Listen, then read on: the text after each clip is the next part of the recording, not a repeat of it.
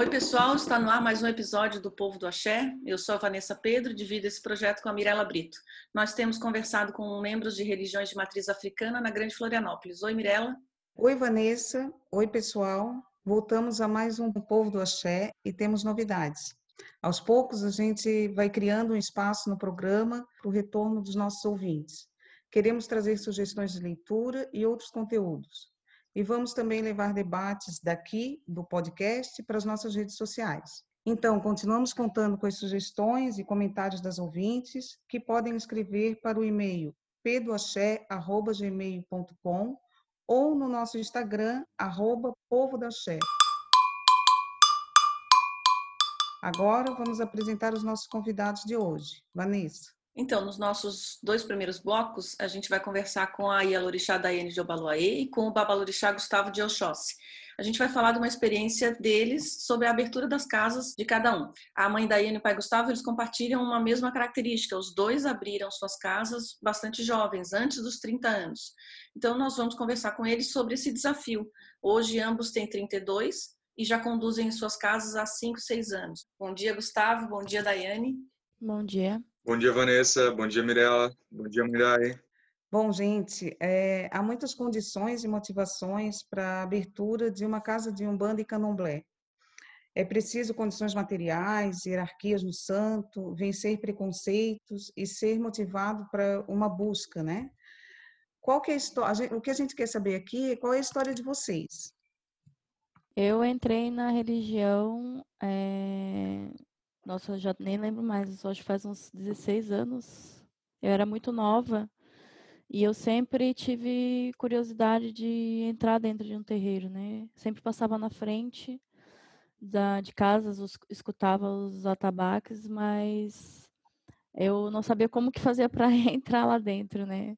Não sabia como que funcionava. Então, é, uma certa vez eu, eu, trabalhava numa cafeteria aqui no centro de Florianópolis e uma pessoa que trabalhava comigo, ela frequentava uma casa. E aí ela acabou me convidando. Até é uma situação bem engraçada, posso dizer, porque na época que nós trabalhávamos juntas, ela ela não gostava muito de mim, não, não, não entendia o motivo. E ela fez trabalhos para mim, mas aí quando ela viu como eu fiquei mal, ela mesma me levou no terreiro para eu ter ajuda. Então, foi onde eu acabei conhecendo um terreiro dessa forma. E depois ela falou, pediu perdão, tudo, perdoei ela. E aí eu comecei a, a frequentar, comecei a frequentar assistências, até que uma vez eu estava num terreiro que não era nem de Almas e Angola assistindo, era de Umbanda mesmo. E, e aí eu, eu é, manifestou o Baluaê na assistência. E a partir dali eu decidi entrar dentro de um terreiro para me desenvolver, né? Estive em terreiro de candomblé, que é o, o, a pessoa que eu conheci na época, ela frequentava também o terreiro de candomblé, então Passei por, por Candomblé, passei pela Umbanda, depois eu fiquei na Almas Angola, que foi onde eu mais me identifiquei, né? Oh, daí esse e... começo, eu nunca, assim, a gente já conversou aqui muito sobre vários, assim, várias possibilidades de, de ir para uma casa de santos, né? A gente sempre, é, a gente sempre fala, daí tem a questão de pelo amor, pela dor, mas é o primeiro relato aqui de alguém que, bom, não deixa de ser pela dor, porque houve algo, né, que que fazia mal, mas ser levado pela própria pessoa que hum, de alguma, alguma maneira lidava Sim. com aquilo é o primeiro relato que a gente tem, achei, né? É diferente, assim. E ao é mesmo diferente, tempo... né? Ela era muito nova, eu também era muito nova. Então é coisa Isso, de... qual que era a tua idade nessa, nessa época? Eu tinha acho que 16 anos, 17. Então, gente, olha que genial. É briga de adolescente, só que quem é. de terreiro. Quem não é de terreiro, briga de outro jeito, sei lá, né? É. Uma, né? Briga na balada, briga, briga na vizinha. Elas brigaram. E depois ela viu que quem, quem tinha problemas com ela não era eu, era outra pessoa. Depois ela descobriu e ficou tudo bem. Então... E aí eu comecei a frequentar. E na época eu, eu fui pro candomblé, mas eu não me identificava com aquilo ali. Era queto, se eu não me engano, também.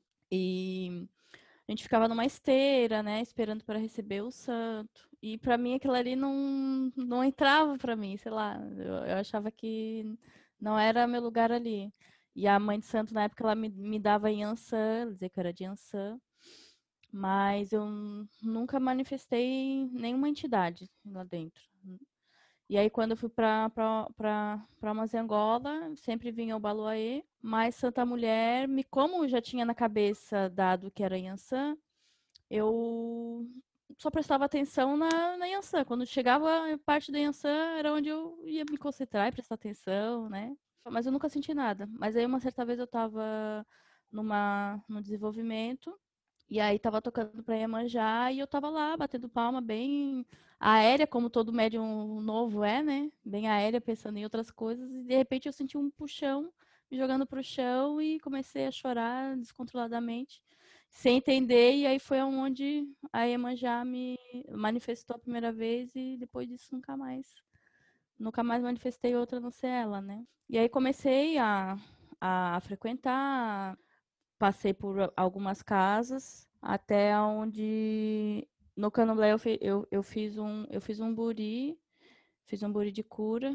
E aí depois quando cheguei na na Angola, depois de um determinado tempo, é, foi dado para mim que eu precisaria fazer a que eu precisaria deitar para babar eu fiquei muito doente, eu tenho uma doença degenerativa e eu fiquei muito, muito doente e, e, na época foi dito que era muito necessário eu fazer essa, essa camarinha, mas pelo, pela minha questão da saúde, foi onde eu deitei.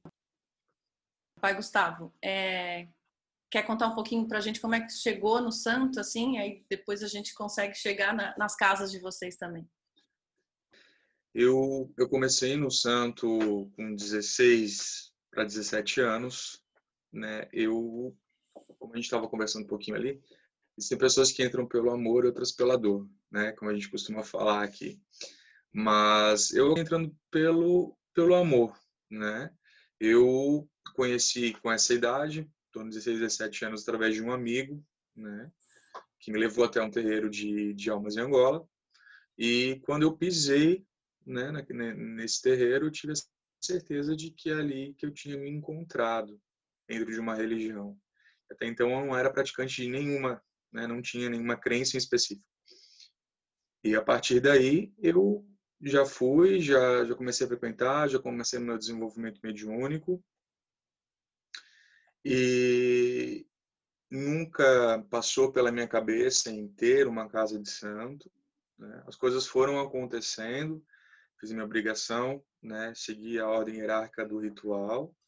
Né, quando cheguei na, quando eu fiz meu babalaô, eu algumas situações foram acontecendo na minha vida, em, onde pessoas foram chegando até a mim pedindo um, um auxílio e de uma conversa surgiu a ideia, né, de que até então não existia, surgiu a ideia de ter uma casa de santo, de construir uma casa de santo, de construir um espaço para que eu pudesse, é, de certa maneira, auxiliar aquelas pessoas que, que estavam vindo me procurar.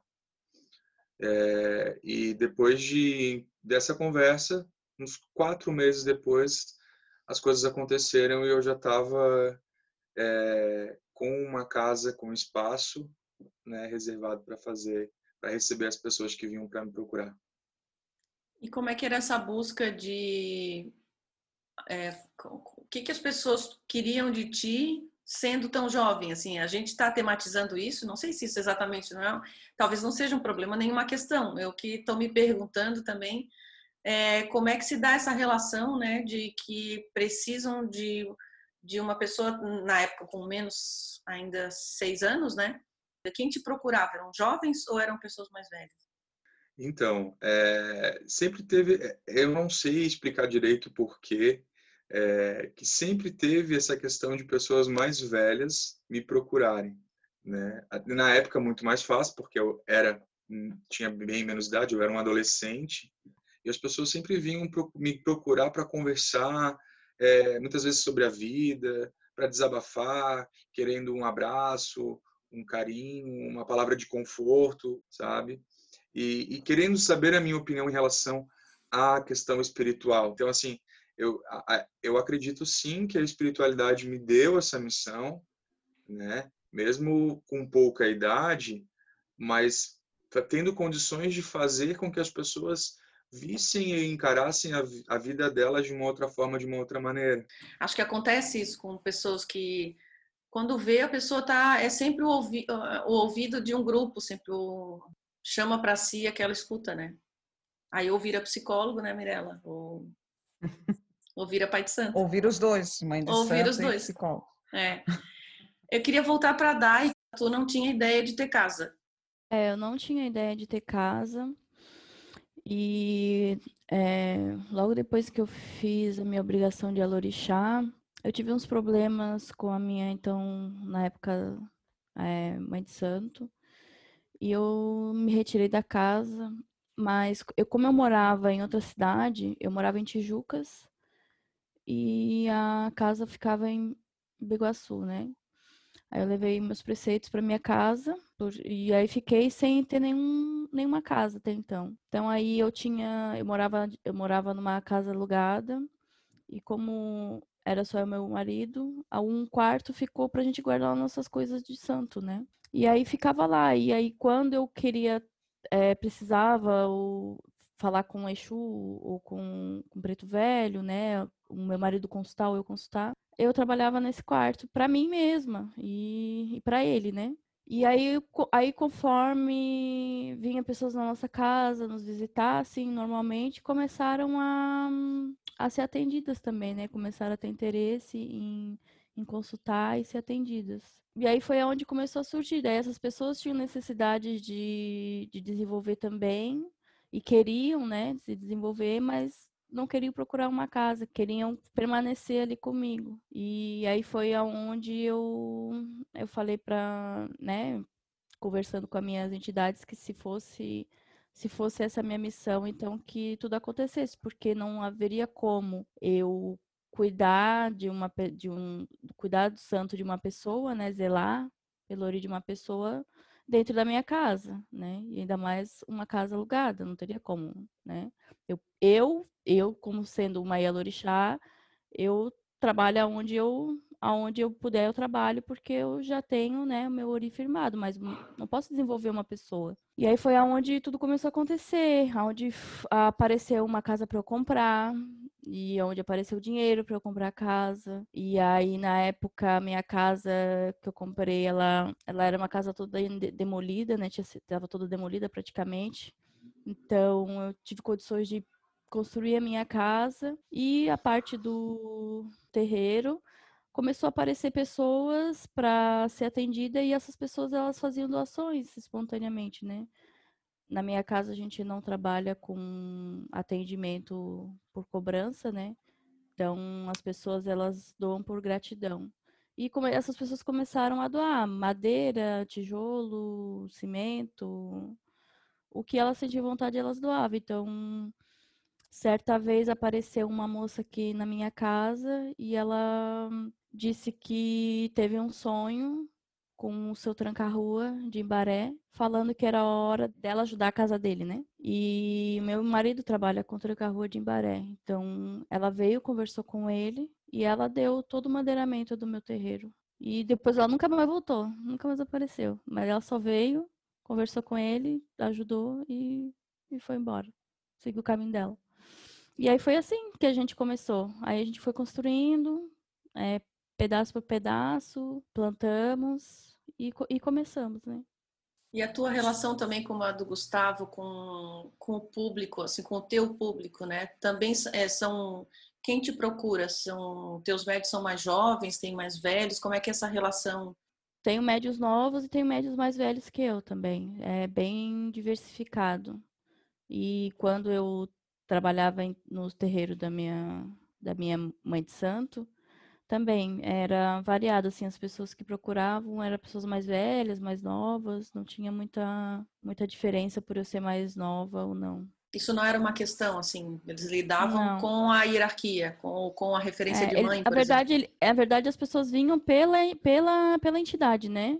Vinham porque gostavam de conversar com a avó Joaquina, então se identificavam, né, com, com o aconselhamento dela. Então aí procuravam pela entidade, não tanto pela minha pessoa, eu acredito. Tem uma coisa interessante que assemelha a, a, o caminho de vocês dois, que é os filhos, na verdade, é que fazem a casa nascer, né? Eu fico pensando que tem um ditado popular que diz: quem casa, quer casa. É, a gente, na, na, no caminho, na religião, a gente, a feitura de um filho de santo é sempre o casamento com o orixá, né? É, é assim no candomblé e não deixa de ser na Umbanda também essa ideia de que quando você faz o orixá, planta o orixá, acaba tendo com ele uma relação de muita proximidade. Eu fico pensando o quanto que, que é, esse caminho da abertura da casa se condiciona às vezes a, a, a busca de filhos, os filhos que buscam a casa, né? Então, para os dois isso apareceu muito claro, assim. Tem gente que diz que abre a casa para o seu santo, né? Mas é mesmo esses que dizem, eu acho que sempre tem essa construção coletiva que é dos outros buscarem procurarem aquele resultado, né? Aquela, aquela palavra, orientação, ou veem a pessoa como um exemplo na caminhada espiritual, ou isso, a busca de si que vê no, no nesse pai de santo ou mãe de santo alguma resposta, né? Mas já, já engata ali uma, um grupo de irmãos, né? É sempre um coletivo que busca essa, esse farol, né? E esse farol é jovem, essa era a nossa questão do episódio de hoje, né? Se tem essa diferença porque a gente também ficou pensando que há uma certa tradição de que as pessoas abriam casas antes mais velhas, né? Então, depois de se aposentar, depois, né, tinham uma vida de trabalho, se aposentavam e abriam casa. Ou depois que tinham alguma condição, é, construíam né, uma vida financeira, ou tinham apoio da família, daí construíam um terreno de casa. Tem várias estruturas diferentes, né? Mas quais são os desafios, então, de abrir casa com menos de 30 anos para vocês, assim, em vários sentidos? Onde é que vocês se sentiram mais desafiados, assim, quando resolveram, tá, então estão me procurando ou eu vou abrir? O que que dava mais ou receio ou que é, achavam que era, vocês acharam que era mais difícil na época, assim?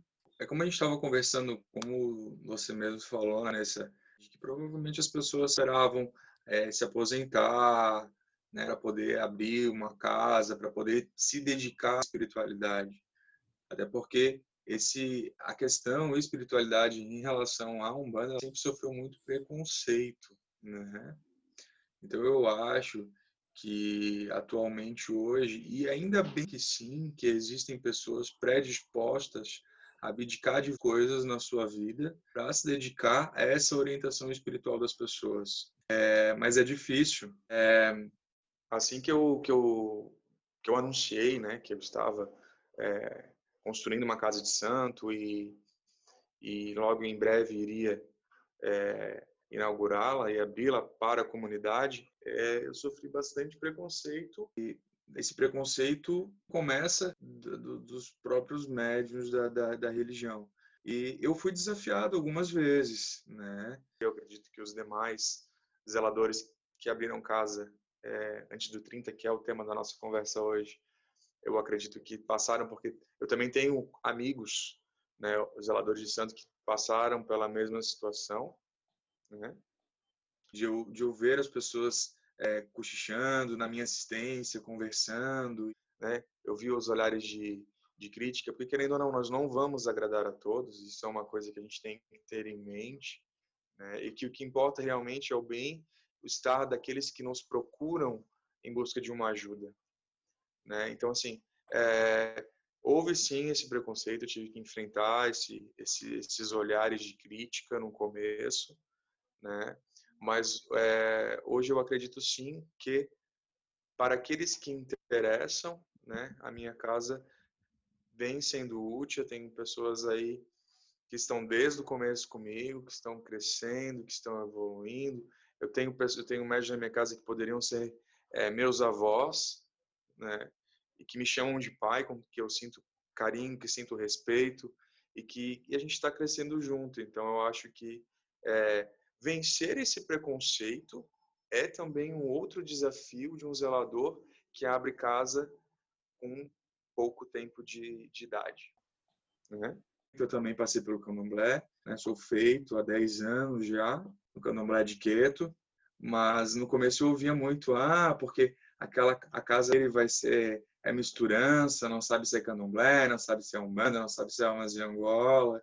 isso é muito é muito claro para mim essa divisão de que é, a minha filha no Canoa me serviu de aprendizado, de conhecimento riquíssimo, valiosíssimo e e a minha religião do coração, do peito, realmente é almas de Angola. E tu, só para completar isso, tu achas que esses cinco, seis anos é, te trouxeram respostas nesse desafio, assim, que as pessoas iam no começo cochichar para ver como era. Isso com o tempo, o tempo vai consolidando, quer dizer, ou seja, até o envelhecimento, né? Vamos dizer assim, porque a gente está falando de uma juventude de abrir antes dos 30. Os, vocês dois passaram dos 30 já, né? Ainda são jovens para a média de quem abria casa antes, mas tem 5, 6 anos de casa. Mas essa trajetória também, os anos vão dando a resposta para as pessoas e para vocês mesmos? Assim, é, com o passar do tempo, a gente vai é, adquirindo a confiança da, da, das pessoas, né? Eu atendo bastante gente, né? É só filhos de santo, mas pessoas, né? Da comunidade, enfim, que vêm me procurar. E quando chegam lá em casa, é, sempre fala assim: Nossa, pensei que o senhor fosse mais velho. É que, é que é, é, na verdade, é uma questão cultural nossa, da nossa região, aqui da nossa cidade né?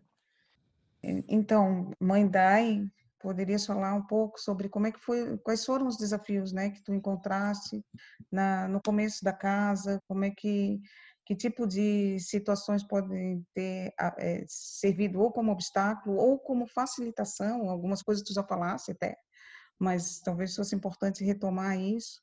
E até uhum. que ponto o fato de ser uma mãe de santo bastante jovem na relação com a própria história e tradição da Almas em Angola em Florianópolis, mas se isso teve alguma algum impacto nessa abertura da casa ou não, um pouco falar sobre isso, né? Ah, então, um dos maiores desafios para mim foi devido a meu, meus problemas de saúde, né? Meus problemas pessoais de saúde, porque eu tenho uma doença reumática, então ela é, é muito desgastante e gerir uma casa é, é cansativo, né?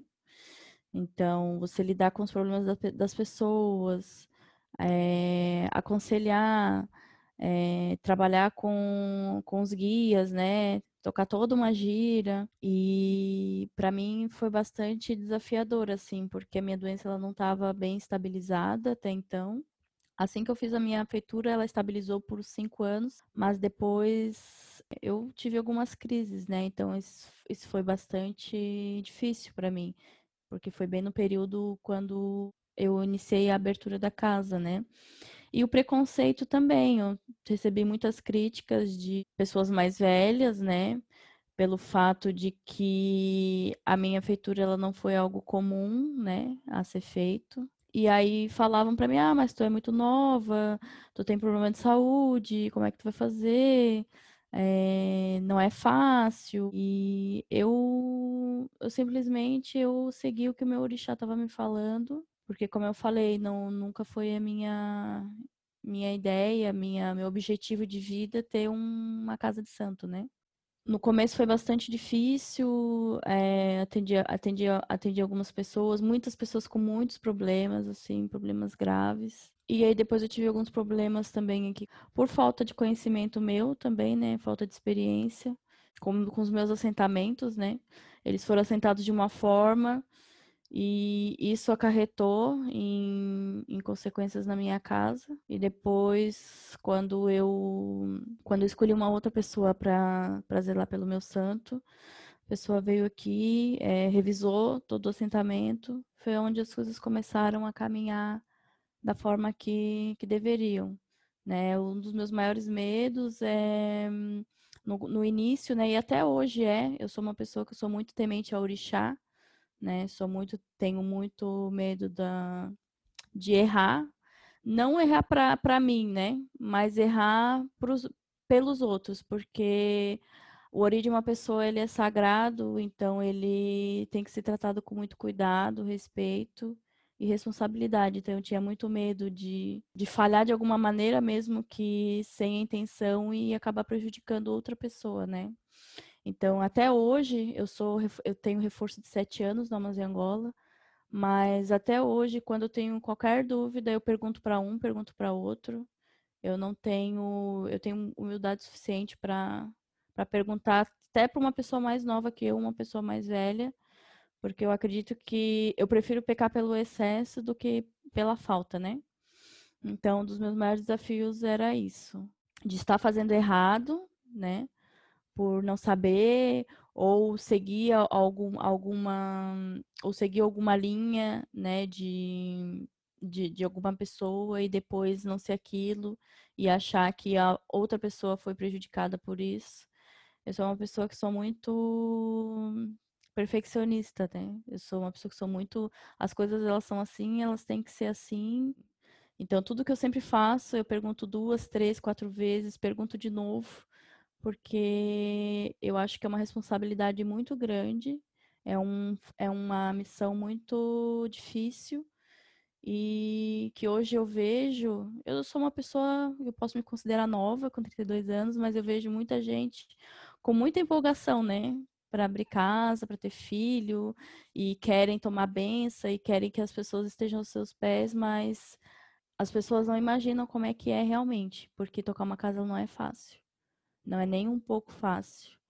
E com a gol dos meus orixás, que se eu pudesse escolher, eu escolheria não ter casa. Sendo uma pessoa bem sincera mesmo. Orixá sabe, eu amo a minha casa. Tive muitos conflitos no começo em, com, com pessoas da, da, da, da, minha casa, com filhos de santo, onde eu falei que eu abri a casa para orixá. Se eu tivesse que eu trabalhar com meu santo e meu marido tocar o atabaque, a gente revezar, a gente faria para trabalhar com o nosso santo, porque é, o meu amor é pelos orixás, né? Eu tenho muito amor pelos meus filhos, apesar de, ser, de, de uns acharem que eu sou uma pessoa muito, muito brava, assim, eu tenho uma, uma fisionomia muito fechada, mas todo mundo que vem acaba dizendo que minha voz acalma, é acolhedora. Eu não sei de onde eles veem isso, mas eu porque eu gosto das coisas muito sérias, né? Eu, eu, eu sou uma pessoa muito séria, eu sou muito chata. Eu sou de aí, né? Não adianta. Então acaba puxando o lado do pai, não tem jeito. É, né? A gente está numa boa conversa aqui com dois filhos de Obaluá dois de Oxóssi, fazendo uma troca, assim, né? Dessa graça com essa seriedade, né? E, mas é interessante esse caminho, né? Porque é a função do pai e da mãe, né? Dar essa segurança, por mais que seja, possa ver como uma pessoa braba, mas é já ocupou o lugar de, de mãe, né? Daquela que dá um, que acolhe, que dá um caminho, por mais que ele possa, nem que seja para o filho olhar e, dizer não, não é esse, eu quero outro caminho, né? mas tem um caminho a ser oferecido. E é interessante pensar nesse perfil jovem que que também se permite é, perguntar para os outros, né? Porque já que é jovem e, e, e desconfia da sua própria avaliação porque não tem experiência, também constrói o seu caminho tentando ter informações, tentando construir o seu olhar, mas não tendo medo de perguntar, não achando que já sabe tudo, né? Porque chegou num nível que passou a vida inteira e vai abrir uma casa. Né? É. Eu acho que a gente nunca, eu acho que a gente, eu vou ter 70 anos, mas eu nunca vou saber tudo. Porque a espiritualidade, ela é infinita, né? Ela é muito grande. A gente tem uma pequena parcela, né, do que é a espiritualidade quase nada. A gente está sempre aprendendo, até porque os nossos guias nos ensinam muito, né? Muitas coisas que eu sei, que eu aprendi, eu aprendi com, com meus guias, né? E é interessante porque isso também se aproxima de um perfil de pai e mãe é, contemporâneo, eu acho. Estava pensando assim, eu como mãe, mãe né, de filho em casa, que também é um tipo de maternidade que a gente também se hoje se pergunta muito e aprende com eles, né?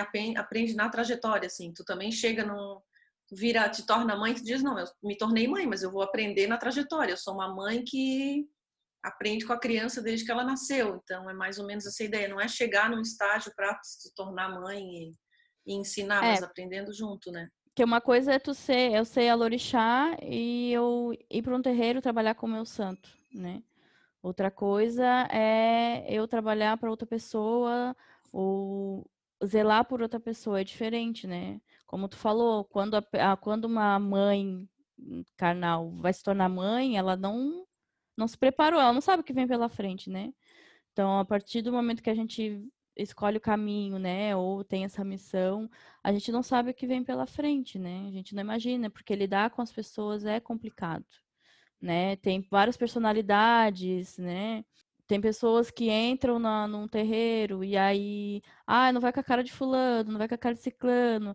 Aí tu tem que mediar toda a situação. Meu filho, mas tu tá aqui não é pelo fulano, não é pelo ciclano, tu tá aqui pelo teu orixá, né? E tem essas questões que toda casa tem, né? Eu sempre falo para qualquer pessoa que vem aqui, seja para entrar na casa, ou que está pensando, ou que já está aqui, que ela tem que vir ela tem que estar se ela se sente bem, né? Se ela se sente acolhida, se ela sente uma boa energia. E não tá porque o fulano tá aqui, ou o ciclano tá aqui, ou porque a casa é, é bonita, ou porque tem uma boa cortina. Ela tem que estar tá porque ela se sente bem, ela tem, sente a energia, né? Se você não se sente, é, com certeza teu orixá vai te mostrar qual caminho que tu deve seguir, né? É, até quero complementar ali a fala da Dai, realmente eu tenho filhos, né, que estão estão construindo casa de santo agora, e eu falo, olha, não não para casa para sustentar ego ou qualquer outra coisa. A gente lidera um grupo de pessoas com, com a energia dela, de acordo com o nosso ensinamento. Então, assim, e isso é muito complicado, bem difícil, porque, como a Dai falou ali, cada um pensa de um jeito, né? Aí fulano não gosta de ciclano, e isso é, acaba também algumas vezes interferindo dentro de, um, de uma corrente mediúnica que é o que a gente está ali para não deixar que isso aconteça. Então, para mim, ao meu ver, é uma das maiores dificuldades, né, dos maiores desafios que tem à frente de uma casa de santo. E depois de, só para a gente encerrar esse bloco, é, como é que é hoje a relação de vocês com outras casas? Vocês frequentam, né? Isso é, antes da pandemia, como é que se como é que acabou sendo construída a relação de vocês com outras casas? Assim, vocês frequentam é, e são frequentados? São também outros pais de santos jovens ou já conseguiram se inserir também nessas casas que já existiam? Acho que a Mirella também quer perguntar. Eu quero só emendar aí nessa pergunta da Vanessa, como que é a relação de vocês atualmente com as casas de origem de vocês, né? Da onde vocês vieram a, a, antes de construírem as casas de vocês. Bom, eu, eu não sou uma pessoa de corrigir, como a gente fala, né? Eu não corrigir. Muito raro, uma vez no ano, duas vezes, e olhe lá. Não gosto. Eu gosto de ficar no meu canto. E é, eu, eu frequento basicamente a casa da minha mãe de santo, né?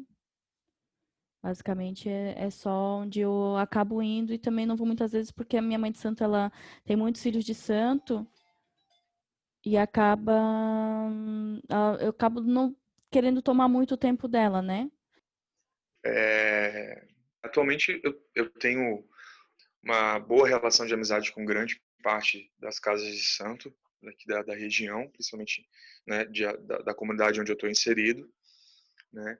E por falta de tempo, porque eu tenho uma, eu não, eu não, eu não faço o, o cargo de sacerdócio como uma profissão, né? Eu tenho a minha profissão, então eu tenho meus afazeres, eu tenho uma, uma vida muito corrida, então o pouco tempo que me sobra é, eu, eu dedico aos meus filhos é, e até mesmo meu lazer pessoal, então assim, eu realmente não vou tanto à casa das pessoas né, dos, dos meus outros irmãos babalorixás, como eu é, gostaria de ir.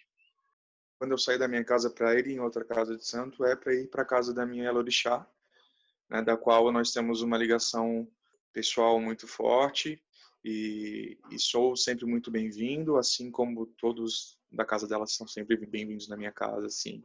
Então nós temos, nós somos além de de filho e, e, e mãe de santo, né? Nós temos uma ligação pessoal muito muito amigável nesse sentido. Então nós temos uma relação muito boa. É, então eu vou encerrar isso. Nosso próximo bloco a gente vai falar sobre a pandemia nos terreiros depois de seis meses da chegada do coronavírus ao Brasil. A primeira iniciativa na maioria das casas de santos, especialmente aqui onde a gente tem mais contato, foi a de manter o isolamento ao longo desses seis meses, algumas casas reabriram com orientações de distanciamento, algumas fecharam novamente, foram encontrando formas de conduzir nesse momento. Nós gostaríamos de ouvir de vocês como é que foi o impacto da pandemia na casa de vocês, nos primeiros meses, e como que vocês têm é, se relacionado com os filhos de santo nesse período aí de seis meses. Então, é, a princípio, assim que teve o fechamento, né, é, o lockdown, que diz, né, teve a, todo o isolamento social, teve uma sessão de Exu, se eu não me engano, e aí eu já logo fechei, até porque eu sou grupo de risco, então eu tive que fazer o isolamento também, né? E ficou fechada até a data daquela, daquela reunião que eu participei da tua, né? Aonde eu estava, é, a gente estava verificando quais possibilidades de estar retornando às atividades, né? Aí até o momento a gente só estava com estudos é, online, né? Eu passando doutrina por escrito e atividades, né, para os médiums, para eles é, aprimorar o conhecimento deles, né? E conversando por WhatsApp, mensagem, né, telefone, da, dessa maneira, né?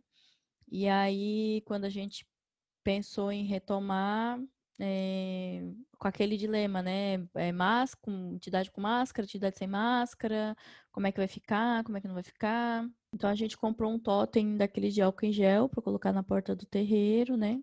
Para começar, então cada médio trazendo seus pertences, né? Pessoais, garrafa de água, sua máscara e tal, né? Luvas para as cambone utilizarem, para eu utilizar, né? Porque a gente acaba tocando nos médios, né? Na hora do desenvolvimento. E a gente fez um teste, né, para dividir em grupos, em grupos de duas, porque na minha casa hoje são 36 médiums, então a gente dividiu, né, pela metade, para não ficar aquele aglomerado, né, como meu terreiro é pequeno. E aí a gente foi fazendo o teste, né, cada chamando médio por médio, cada um para vir, né, o seu santo vir, né, deixar o seu axé e, e ir embora, né? Apenas para suprir mais a necessidade do é, de estar tá trabalhando, né, de estar tá desenvolvendo. Que as, principalmente eu tenho muitos médios novos, assim, que eu digo de tempo de santo, que acabam tendo muito mais necessidade, né? São ansiosos e querem desenvolver, querem trabalhar. Então, aí a gente foi fazendo assim, de 15 em 15 dias, né? Para poder fazer dessa maneira, né? E até, no meu entendimento, eu acredito que a máscara ela é um incômodo para gente, né? Porque para a entidade é indiferente. Claro, é apenas é mais uma parte de uma roupa, como um pano de cabeça ou qualquer coisa. É, claro que um preto velho trabalhar de máscara é meio impossível, né? Mas eu digo porque eu estava desenvolvendo numa, numa dessas giras e de repente eu, eu trabalhei com a Emanjá e eu estava de máscara, a Emanjá ficou de máscara até a hora que a máscara saiu do meu rosto pelo movimento, né, da, da entidade, né. Isso não atrapalhou, nem influenciou em nada no, no trabalho. E só que a gente ficou uns três, umas três sessões, eu acho que teve só. E logo em seguida a minha preta velha determinou para encerrar, né, as atividades por 30 dias. Então, daí o terreiro depois ficou fechado por 30 dias, depois daquela reunião da tua.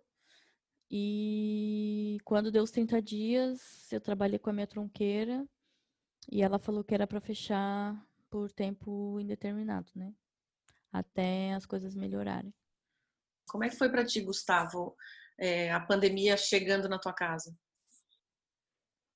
Assim que a pandemia teve os que fechou tudo, né? Que que o governo né, solicitou que, que, todos nós ficássemos em casa. As atividades no, no, na Casa de Santo elas foram suspensas, né, lá em março isso. E nós retornamos o mês passado. E eu estou fazendo sessão de 15 em 15 dias. Nós estamos aí com 53 médiums. Então eu dividi, fiz três grupos, né, por conta da questão de, do, do, do espaçamento entre um e o outro, né, para poder porque a casa não é muito grande, então para poder a gente poder ter o distanciamento, um certo distanciamento mais seguro para a gente, né? Eu tive que dividir em três grupos e desde então eu estou dando prioridade aos desenvolvimentos, tá? aos médios iniciantes e eu estou tocando somente orixá, não estou fazendo entidade, porém eu deixo a casa aberta aos médios né, mais antigos, coroados, que se porventura sentirem necessidade de trabalhar com as entidades, né, a gente marca um horário, só eu, né, de repente mais um cambono e, e, e o médium para trabalhar com, com a entidade. Aí, assim, sem assistência, né? A gente não, não estamos abrindo trabalho para a comunidade e quando o, o médium chega, fica um outro médium na, no portão, é, verificando a temperatura com termômetro digital, né? E já com álcool na mão para higienizar as mãos já na entrada. E essas coisas acontecem é, com a chegada dos orixás, mas com, com o uso da máscara. Porque assim, ó, a gente está uhum. falado desde o começo que tem sido difícil essas decisões têm sido difíceis, né? Não sabe se uma entidade, uma instituição, por exemplo, que reúne os pais de santo, deve conversar mais sobre se retoma e como retoma, se é uma decisão de cada casa, qual é, no que, que a gente se baseia para achar que tem que manter fechado ou abrir, né? E tem um dado interessante dessa fala da Dai que é a participação dos próprios orixás e das entidades, né? Como é que vocês têm se relacionado com isso, assim, que é, como é que tem vindo a orientação dos próprios orixás entidades de vocês para isso? Queria que tu contasse um pouco essa história, Dai. Então, é... eu ainda fui trabalhar com a minha preta velha para para realmente saber porque ela que tinha orientado para fechar, né? E ela falou que a, a Umbanda não é só arriar é, a espiritualidade, não é só trabalhar, né? A Umbanda é a caridade. Então, a caridade a gente é, pode fazer de diversas maneiras que não seja dentro do terreiro, né? Ali trabalhando, enfim, desenvolvendo. E a, e a mediunidade a gente também não desenvolve somente assim, né? Foi o que ela me falou. Então, ela disse que a gente trabalhasse a caridade em forma de arrecadação de alimentos, é, é, doações de, de agasalhos, a gente está fazendo marmita para levar para os moradores de rua. Então a gente tem trabalhado dessa forma o desenvolvimento mediúnico até então, né? Agora, quando for é, é, o tempo de Cosme e Damião, a gente vai se organizar num orfanato, nós vamos preparar uma festinha para as crianças do orfanato, né? No que seria substituição à festa das crianças na, dentro do terreiro, né? A gente vai organizar uma festinha para num orfanato, né? E aí na casa a gente entrega somente o amalá, né? Deles. E quais são as expectativas assim de vocês já até o final do ano? Assim, é esse tempo indeterminado, tu já acha que é esse ano não abre é, mais? É, eu, eu tenho, tenho uma camarinha marcada para mês que vem, entendeu? A camarinha ela vai acontecer fechada, né? Porque ela já foi adiada, tá programada, então não eu vou fazer, né, com, com toda a fé que eu tenho e e vai ser fechada, né? Vai ser somente a obrigação, né? Somente o que precisa ser feito, somente as pessoas necessárias para que seja feito.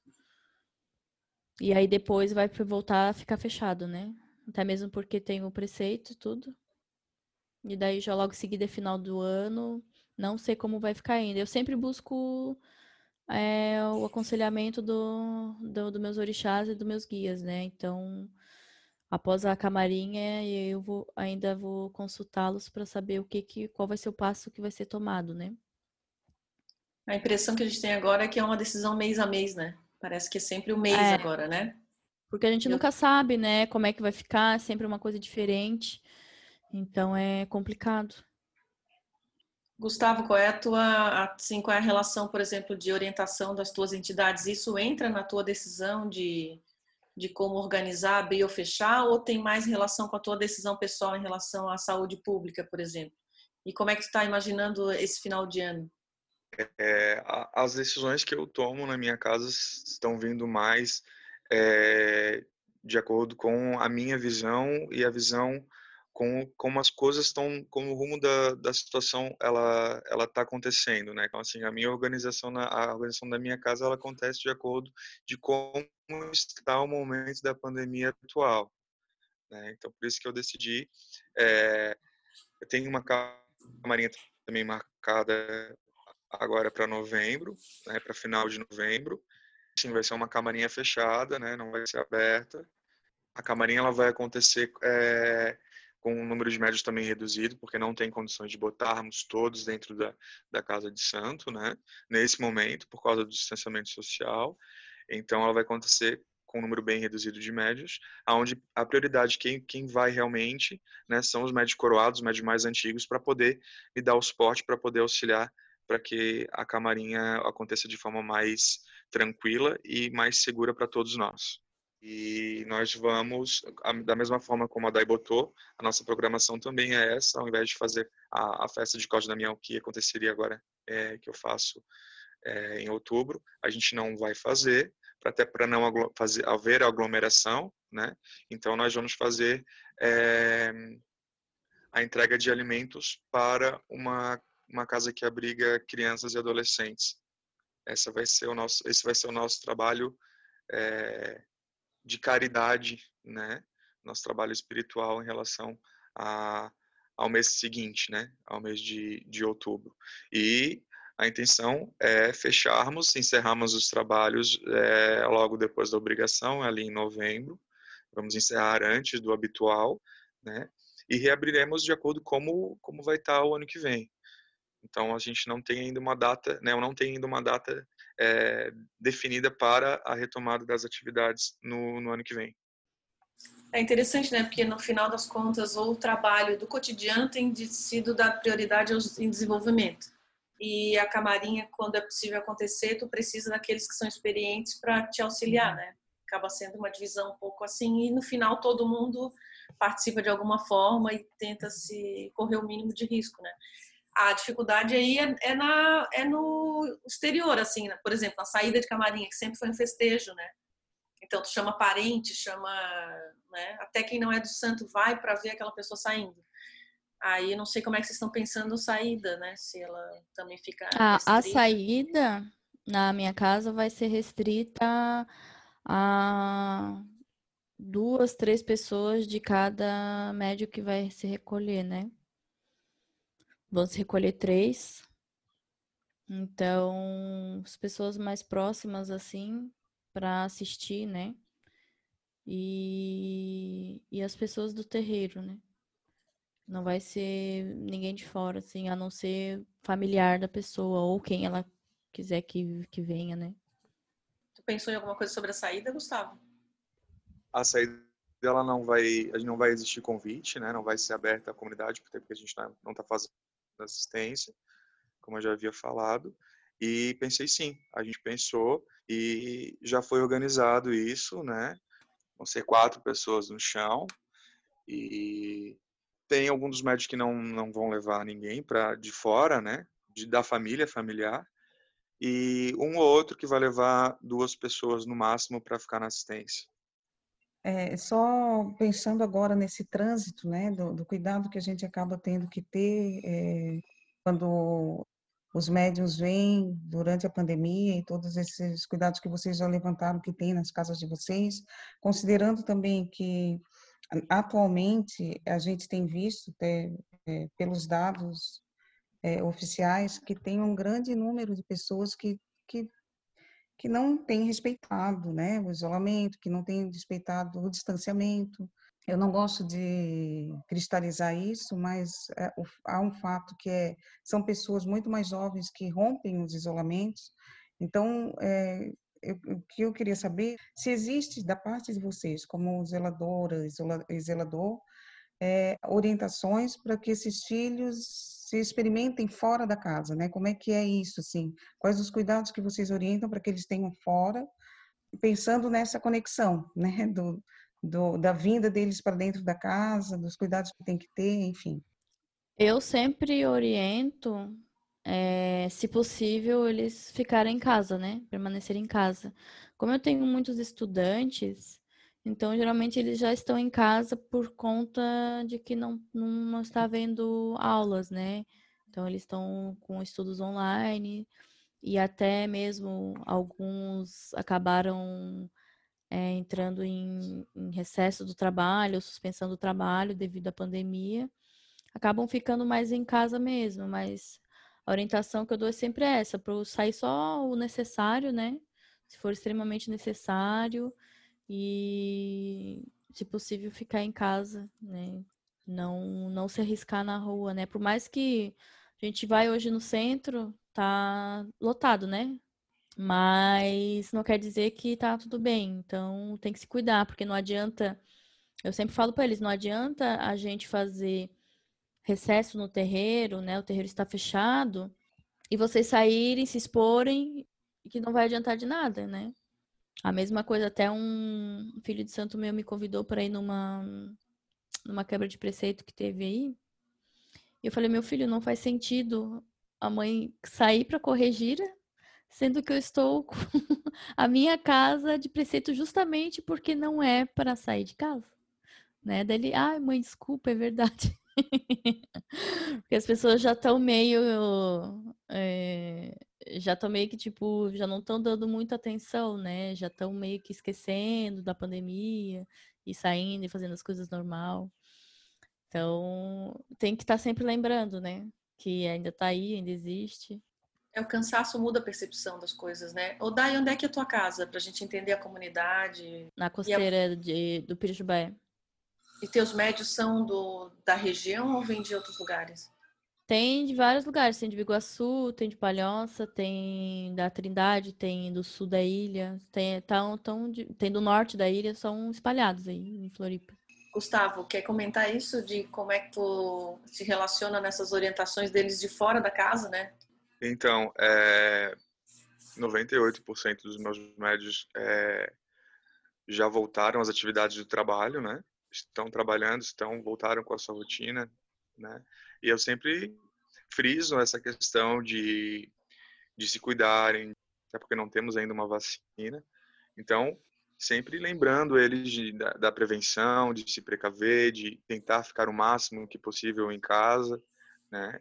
E que qualquer sintoma né? É, é, claro que existe os assintomáticos, mas qualquer sintoma, mesmo se, se estão escalados para o grupo determinado daquela sessão, se sentir algum sintoma, estiver com, né, para que não vá à casa de santo, né?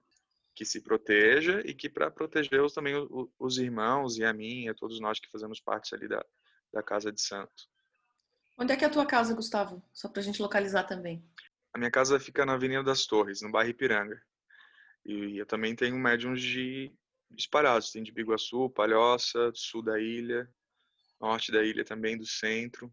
Então, é, tem, vem pessoas de, de toda a região. E é uma região que tem concentrado várias casas também, né? Um, é um novo espaço de expansão das casas no continente, eu acho, né? Ali, ali na comunidade em específico tem bastante casa de santo. Ela virou, tornou-se uma extensão quase como é, é, é, ligado ao bairro Bela Vista também, que também é um bairro que sempre teve tradicionalmente várias casas, né? Tem uma casa importante que era a casa do Pai Valdo, que já é histórica ali, e dali foi se expandindo. A Avenida das Torres é uma continuidade quase desse espaço geográfico que, que vai ampliando o número de casas, né? Exatamente. A gente tem pedido para encerrar, né? É, já agradecendo a presença de vocês, a gente que sempre pede ou que dê uma lembrança da casa, que sente saudade, ou no caso de vocês também que tem é, toda uma expectativa né, de juventude, assim, o que, que vocês esperam para o próximo ano? Acho que também seria interessante, né? Algo que jogasse a gente para o futuro. O que, que vocês esperam do futuro para as casas de vocês? A gente sabe que esse, esse ano foi um ano de. tem sido um ano de muita mudança interna, externa, enfim. Né?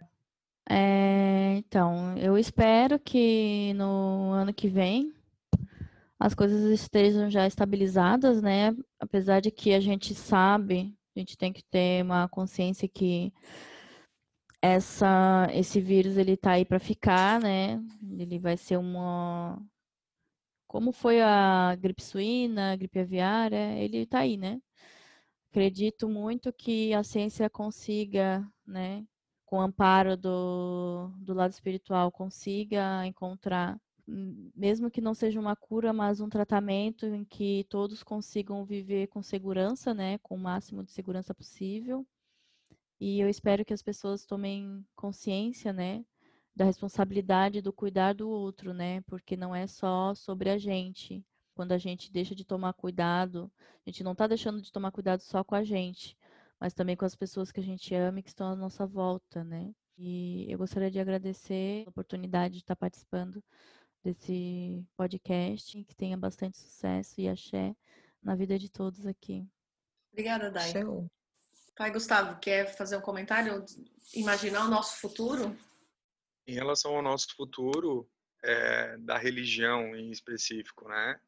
Eu espero o quanto antes poder ver um preto velho arriado na minha casa dando um abraço no consulente.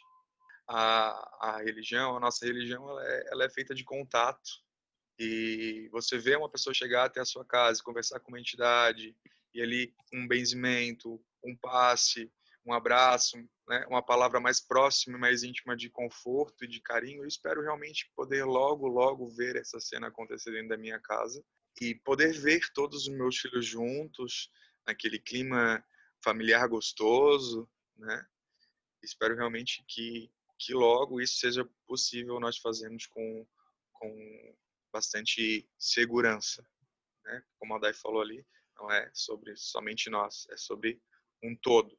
Né? Eu espero realmente que as coisas as voltem a ser mais próximo possível de como era até então. Quero agradecer né, pelo convite, me sinto lisonjeado, quero parabenizar vocês duas, Mirella, Vanessa, obrigado, né? Parabéns pelo trabalho de uhum. vocês e que venham vários podcasts que eu acho que realmente a gente precisa conversar, a gente precisa, é, nessa era de, né, de, da informação, da acesso da informação muito rápida, que a gente possa usar essas ferramentas mesmo para conversar um pouquinho sobre a nossa sobre a nossa religião. Tá bom? Muito obrigado. Obrigada, queridos. Esse foi o podcast Povo do Axé. As entrevistas são realizadas por mim, Vanessa Pedro, e pela Mirella Brito. A edição é de Márcia Navai. Trilha sonora de Miriam Moritz e Gabriel Pedro. Nossos convidados de hoje foram Gustavo de Oxóssi e Daiane de Obaloaê, e nós conversamos com eles sobre como é abrir casas de santo antes dos 30 anos, e ainda sobre os desafios da pandemia após seis meses da chegada do vírus ao Brasil, que teve uma imediata adesão ao isolamento por parte dos terreiros, que hoje buscam saídas para retomar as atividades. Alguns reabriram, voltaram a fechar, outros conseguiram realizar rituais de forma alternativa, e há casas que fecharam em março e permanecem fechadas. Nos próximos episódios e também nas redes sociais do programa, a gente vai continuar conversando sobre o cotidiano dos terreiros e também sobre a pandemia. Participe do podcast Povo do Axé, mande perguntas e sugestões. Nosso e-mail é pedoaxé.gmail.com e no Instagram do projeto. Até o próximo episódio. Axé.